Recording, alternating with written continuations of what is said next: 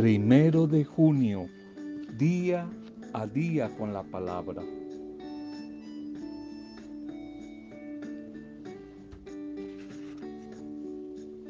Vitaminas espirituales, no solamente para el alma, sino para la vida integral.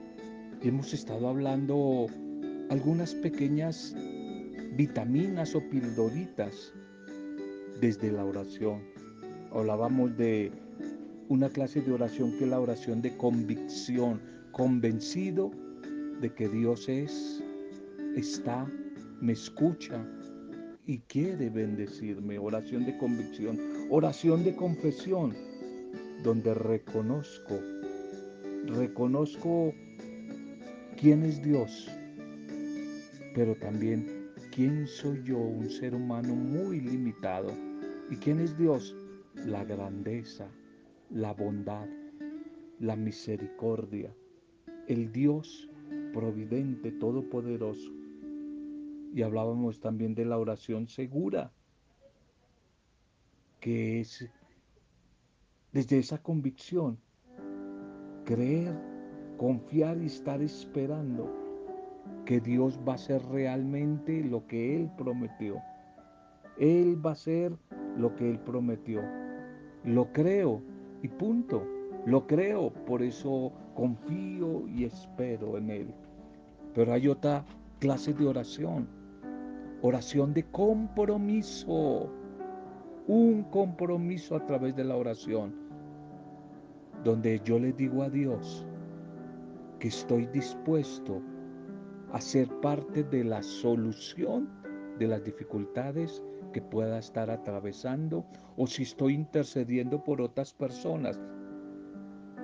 Voy a ser parte de la ayuda a esa necesidad que tiene la otra persona.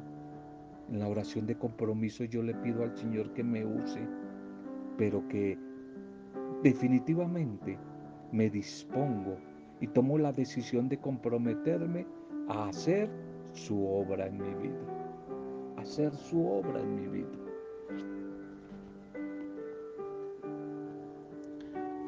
Primero de junio comenzamos un nuevo mes en gratitud, confiados en la bondad del Señor y confiados que en este nuevo mes Dios tiene cosas maravillosas, hermosas para todos sus hijos a los cuales Él ama.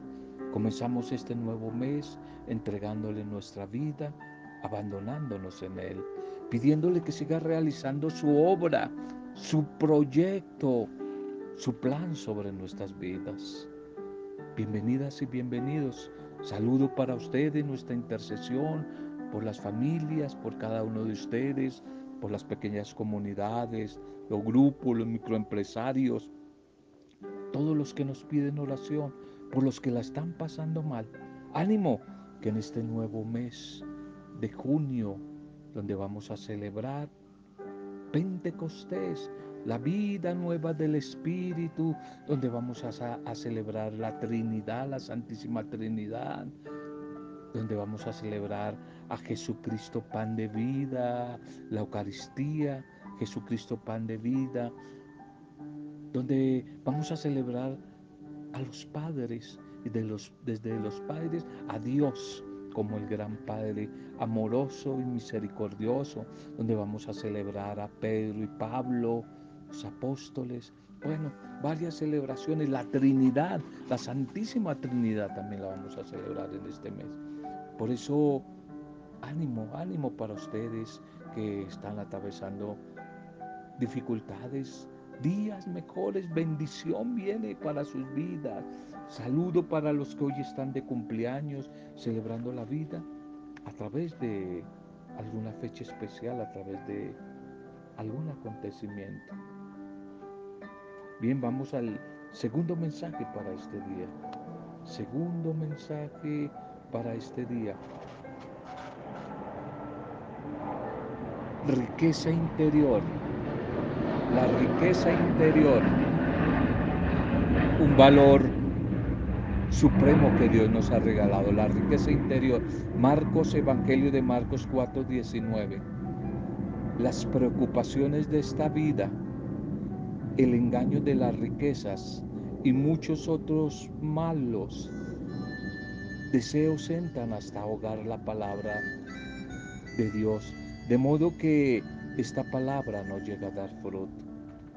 Tanta preocupación, tanta distracción en lo que el mundo y la sociedad planea, plantea, oferta, nos distraen, nos distraen de los valores más grandes y maravillosos que Dios y que la vida tienen para nosotros, la riqueza interior. Cuenta una historia que un magnate, un magnate que poseía una riqueza incalculable, era muy famoso por su vida, llevaba una vida como silenciosa, apartada de la sociedad de consumismo, del materialismo, y tenía un profundo concepto por lo eterno. Y ante la intriga de muchos, de querer saber dónde radicaba el secreto de este estilo de vida, de este hombre, uno de sus servidores, uno de sus súbditos, se armó de coraje y le pidió una entrevista y fue para dialogar con él. Y le dijo,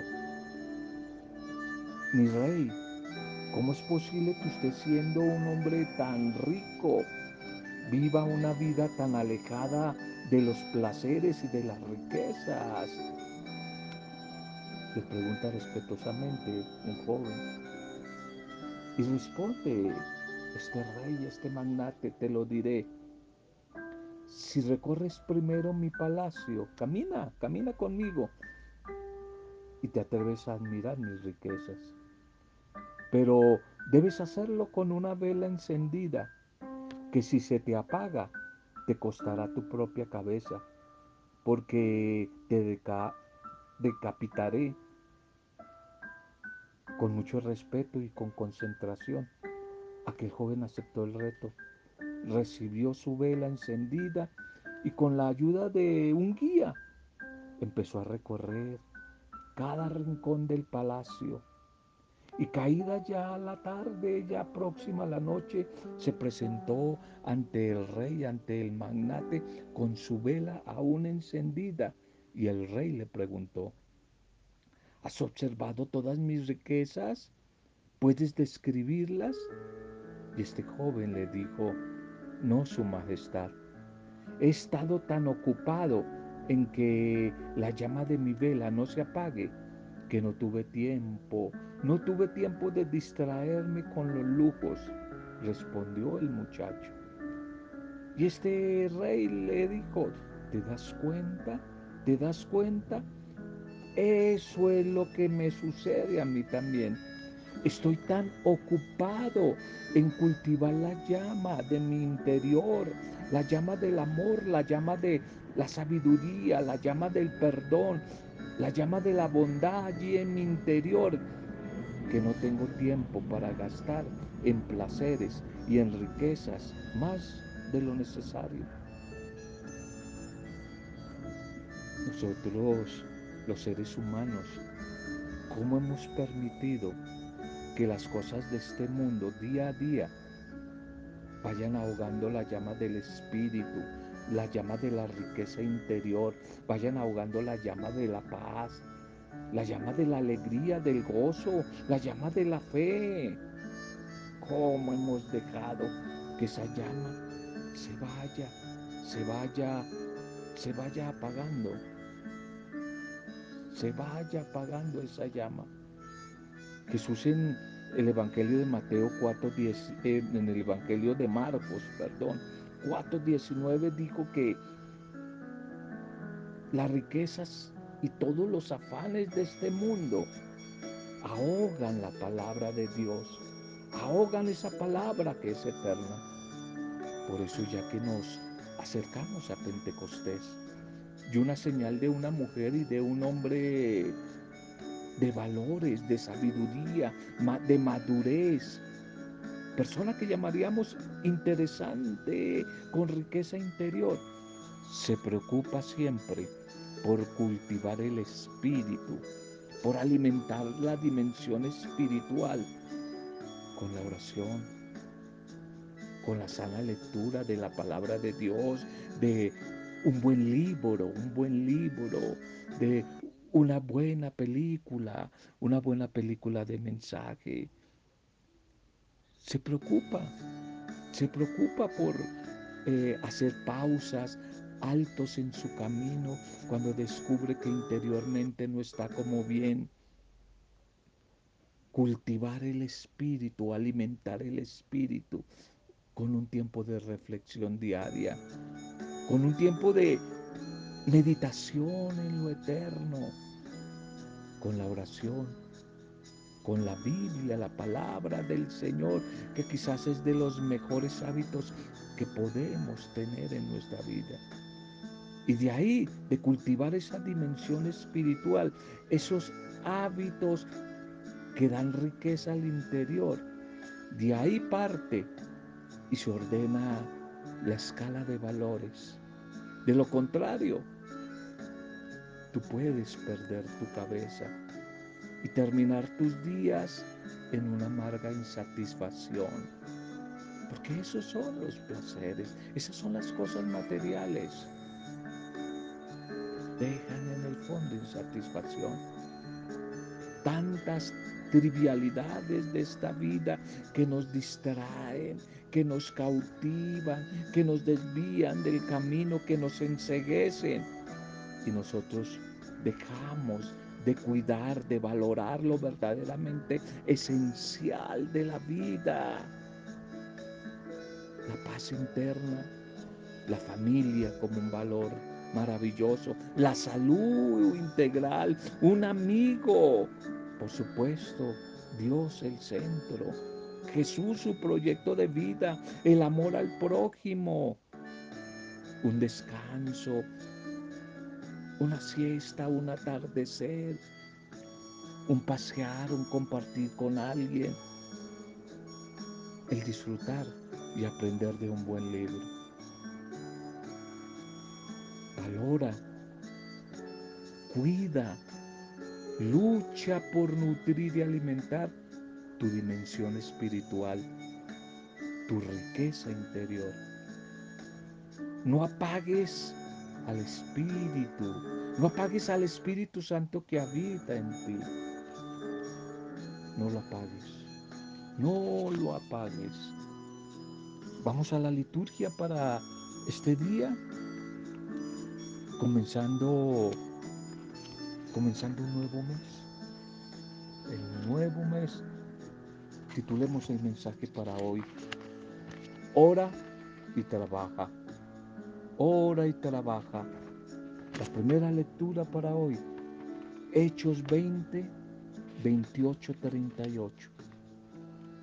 Por aquellos días, decía Pablo a los principales de la iglesia de Éfeso, tengan cuidado de ustedes y del rebaño que el Espíritu Santo les ha encargado guardar como pastores de la iglesia de Dios, que Él adquirió con la sangre de su Hijo. Ya sé que cuando yo los deje, se meterán entre ustedes lobos feroces que no tendrán piedad del rebaño. Incluso algunos de ustedes deformarán la sana doctrina y arrastrarán a los discípulos. Por eso estén alerta. Acuérdense que durante tres años de día y de noche no he cesado de aconsejar con lágrimas en los ojos a cada uno en particular. Ahora los voy a dejar en manos de Dios y de su palabra, que es gracia, y tiene poder para construir en ustedes y darles parte en la herencia de los santos. A nadie le he pedido dinero, oro ni ropa. Ustedes bien saben que estas manos han ganado lo necesario para mí y mis compañeros. Siempre les he enseñado que es nuestro deber trabajar para socorrer a los necesitados acordándose de las palabras del Señor Jesús, más vale dar que recibir. Más dichoso es el que da que el que recibe. Y cuando terminó de hablar Pablo, se pusieron todos de rodillas y Pablo oró. Se abrazaron con Pablo y lo besaban. lo que más pena les daba era lo que había dicho que no volverían a verlo y le acompañaron hasta el barco. Amén, amén. Esta primera lectura de los hechos apostólicos nos presenta un fragmento de la célebre despedida o testamento espiritual de Pablo. Y en ella el apóstol se dirige a los animadores, a los líderes de la comunidad de Efeso, donde él había vivido por tres años y había redactado a manera de quizás como de un traspaso, dándoles como testamento la responsabilidad a estos líderes de seguir anunciando, de predicar el Evangelio, pero preocupándose por proteger, por cuidar del rebaño que el Espíritu les recomendó. Y quizás tal como él mismo lo hizo cuando ejerció su ministerio como pastor entre esta comunidad de Éfeso. La forma como tal vez está redactado el texto nos deja ver la sensibilidad misionera de San Pablo, el cual les previene de los peligros que les van a rodear a la comunidad. Y para describirlos, utiliza como una comparación, como una analogía de un rebaño de ovejas acechado por lobos feroces, que están ahí al, al acecho, que están alejados mientras el pastor las acompaña, pero que ante la menor muestra de vacío de poder, ese lobo no durará, no lo pensará más de dos veces en tratar de infiltrarse hasta allí en medio del rebaño de la comunidad para confundir, para dañarlo. Y como Jesús mismo lo había dicho en Juan 10, 10, el ladrón viene para robar, matar y destruir. Este pequeño fragmento del texto de hoy forma parte tal vez de un cuerpo más amplio que se inicia en el versículo 17 y concluirá en el versículo 38 de este mismo capítulo 20 del libro de los Hechos. Y aunque Pablo no se encuentra en peligro de muerte todavía, parece que según el escrito, su estructura y desarrollo literario corresponde con el género literario llamado testamentario, del cual podemos encontrar varios paralelos en algunas partes de la Biblia, como Deuteronomio 33, 3, como Moisés, como Lucas 22, 25 al 30, etc. Es un texto que va en continuidad con el de ayer, donde Pablo anima entonces a los líderes, pastores de la comunidad, a que se preparen y estén alerta para cuidar y proteger a la comunidad. Hoy nosotros somos esos herederos también de esa palabra y nos preguntamos, ¿cómo la recibimos? ¿Cómo impacta el texto en nuestras vidas? Es que siendo parte de una iglesia que es bendecida por Dios, que ha recibido el Espíritu. Por eso a través de esa iglesia, por medio del bautismo, se nos ha entregado el compromiso de ser animadores de la comunidad, trabajar para ayudar a que la comunidad crezca desde los diferentes carismas que el Espíritu nos, ha dado eso es la misión, poner al servicio de la comunidad en la vida de los hermanos esos carismas. Poner al servicio de la comunidad todos esos carismas. Y entonces surge una pregunta. ¿Estamos poniendo al servicio de la comunidad esos carismas, esos talentos que el Señor nos ha regalado? ¿Estamos edificando la iglesia a través de ese carisma? Nos estamos entregando generosamente a los demás. Y Pablo repite que más vale dar que recibir según lo decía Jesús. Se trata también de ver cómo estoy viviendo la fraternidad, la solidaridad con el hermano que se encuentra solo, abandonado, enfermo, enfermo y humillado. El salmo para hoy, el salmo para hoy es el salmo 67. Es el salmo 67 que en su primera parte nos presenta al orante que suplica a Dios que manifieste su fuerza, su poder a favor de su pueblo, de su comunidad. Y esta acción debe ver reflejada en, en, unas acciones concretas de la vida.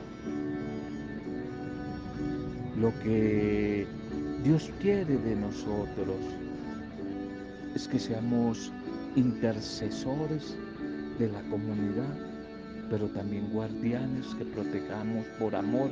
Cuidemos la comunidad para que no se meta el lobo y venga a dividir, venga a distraer. El Evangelio para hoy. El Evangelio para hoy es Juan 17, 11, 19.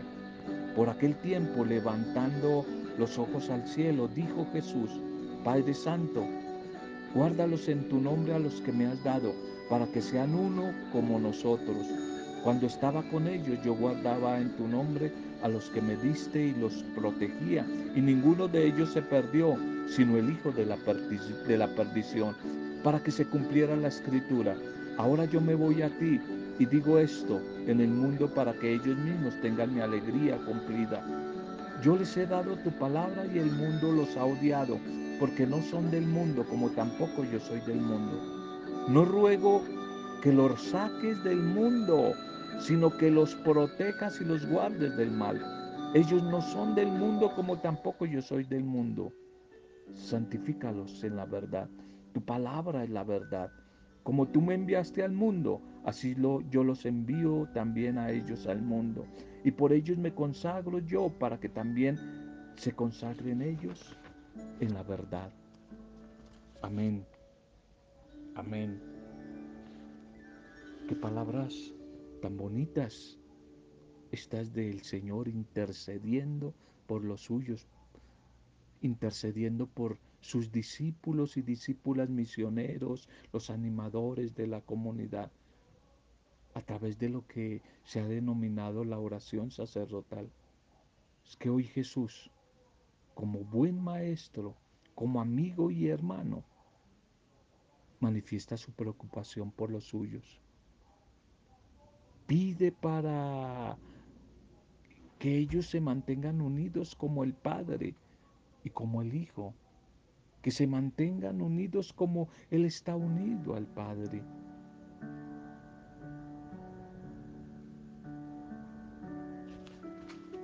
Este Evangelio nos muestra a un Jesús consciente muy consciente de su inminente partida y del peligro que correrá la comunidad de discípulos y de discípulas en su ausencia.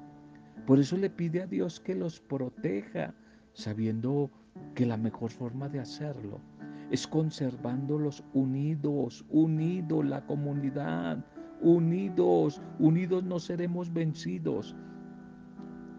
Esta oración de Jesús por los suyos es presentada como un diálogo amistoso, cordial con su padre, en la cual él le comenta la manera responsable, como supo asumir él mismo el encargo, la tarea que el padre le hizo.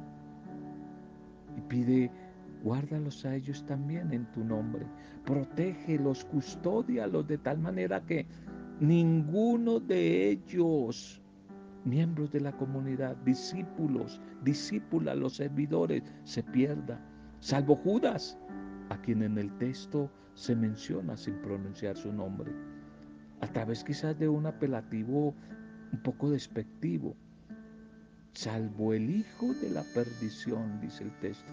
Es decir, el que de antemano ya estaba perdido.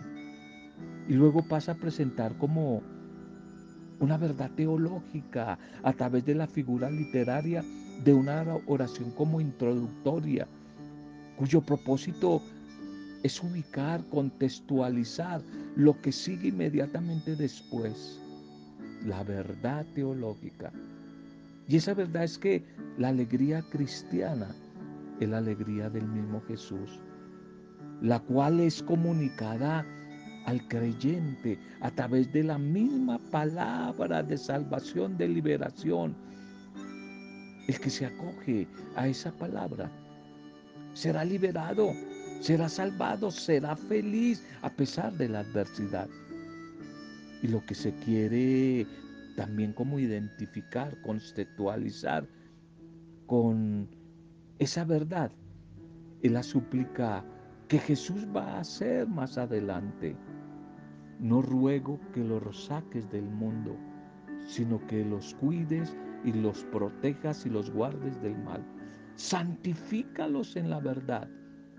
Por eso es que viene a decir a renglón seguido, tu palabra es la verdad.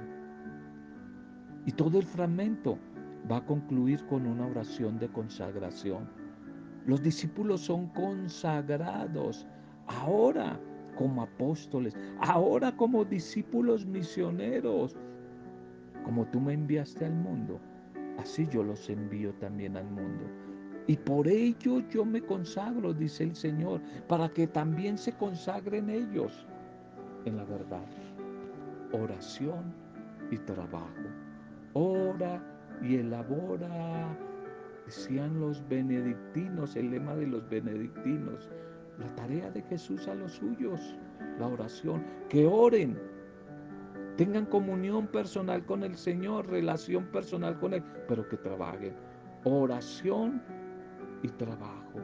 Nosotros como herederos de esta misión, de ese legado que el Señor nos ha dejado, si permanecemos unidos a Él, si con nuestras actitudes vamos siendo gestores de cambio, de acercamiento a Dios, de transformación del mundo para otros, si somos capaces de transparentar la paz, el amor, el perdón, la alegría verdadera que solo puede darnos el Dios de la vida, solo en su nombre entonces vamos a poder vivir, experimentar y también interceder por la misericordia de Dios.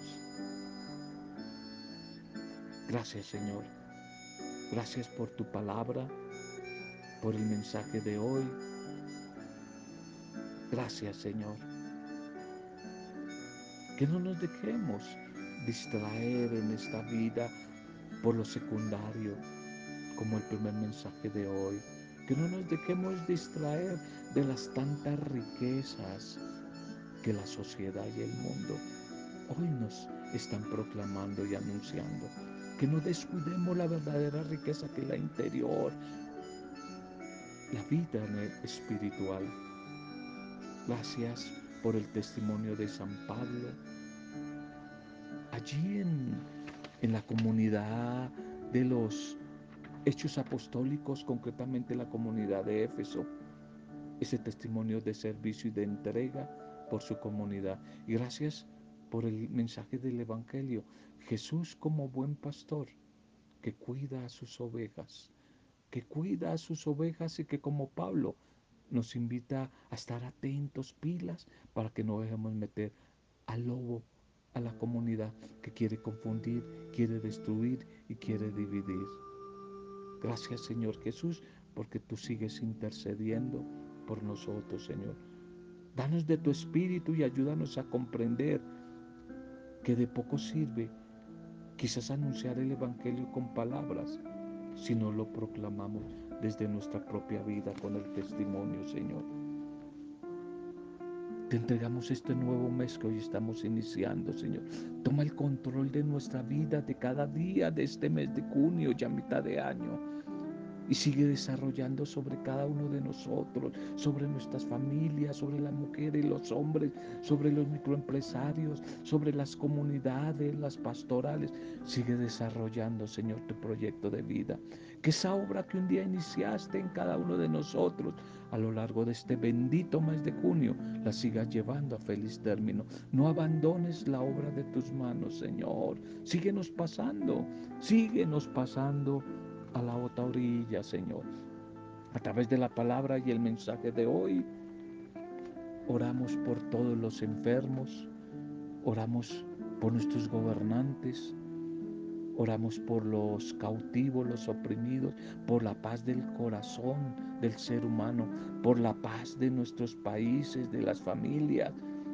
Oramos por los desplazados, los desempleados, por todos los que la están pasando mal. Oramos por los que han partido a la casa tuya, Padre Dios, los que se nos han adelantado, tantas personas. Oramos por ellos, oramos por las familias que están en etapa de duelo. Y lo hacemos desde el poder intercesor y nombre del Espíritu Santo, para gloria, alabanza y adoración tuya, Padre Dios Creador, en el nombre de nuestro Salvador, único y suficiente, Jesucristo, Jesucristo el Señor, camino, verdad y vida, en el nombre de Él, con acción de gracias, alabanza y oración, solo a ti, el Dios trino de amor en compañía de la discípula perfecta, María de Nazaret. Amén. Roberto Zamudio de día a día con la palabra.